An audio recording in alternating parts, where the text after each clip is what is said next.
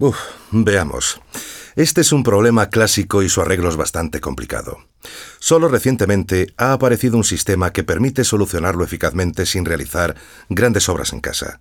Espero que mi contestación no sea demasiado teórica. Antes de nada, os voy a explicar por qué salen estas manchas. A los que os pase esto, mm, podréis fijaros que este problema siempre surge en las paredes de la planta que está a ras de suelo. El problema afecta directamente la cimentación de la casa. Me explico.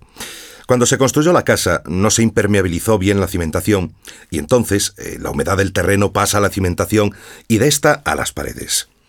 El agua sube por las paredes porque tiene capilares, que son como venas pequeñas que recorren toda la pared. Por eso, este problema se llama técnicamente humedad por capilaridad. Mientras el agua sube por la pared, no se nota nada.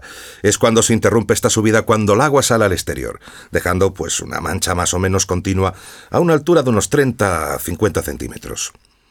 La forma más eficaz para solucionar el problema consiste en realizar cortes horizontales en la pared, apuntalando el muro para después impermeabilizarlo.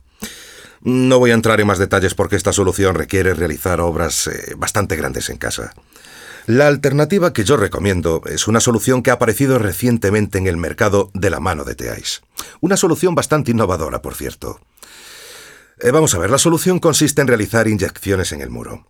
Las inyecciones lo que hacen es formar una barrera horizontal que frena la subida del agua por los capilares. En otras palabras, inyectamos un producto especial en el muro que lo impermeabiliza. Como no tenemos mucho tiempo, lo que sí os voy a explicar muy por encima el funcionamiento de esta solución. El producto se llama Teais Capicé y es de Teais. Vais a tener que hacer perforaciones en la pared con una broca de 12 milímetros, a unos 15 centímetros del suelo. El taladro tiene que ser descendente hasta alcanzar el centro de la pared. En estos agujeros se colocan los inyectores de Teais Capicé que introducen el líquido impermeabilizante dentro del muro, y con esto se sellan los capilares. La cantidad de inyectores que hacen falta va a depender de la longitud de la pared que tenemos que impermeabilizar.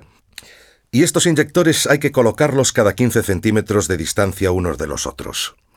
Una vez colocados, lo que esperamos es a que se vacíen. Este proceso pues, eh, puede durar desde uno a varios días y va a depender de la, de la cantidad o de la humedad que tenga el muro. Cuando observamos que la superficie de la pared está seca, procedemos a la reparación y al pintado de la misma. Aunque este sistema funcione perfectamente, creo que es recomendable usar una pintura transpirable. Las mejores son las pinturas al silicato.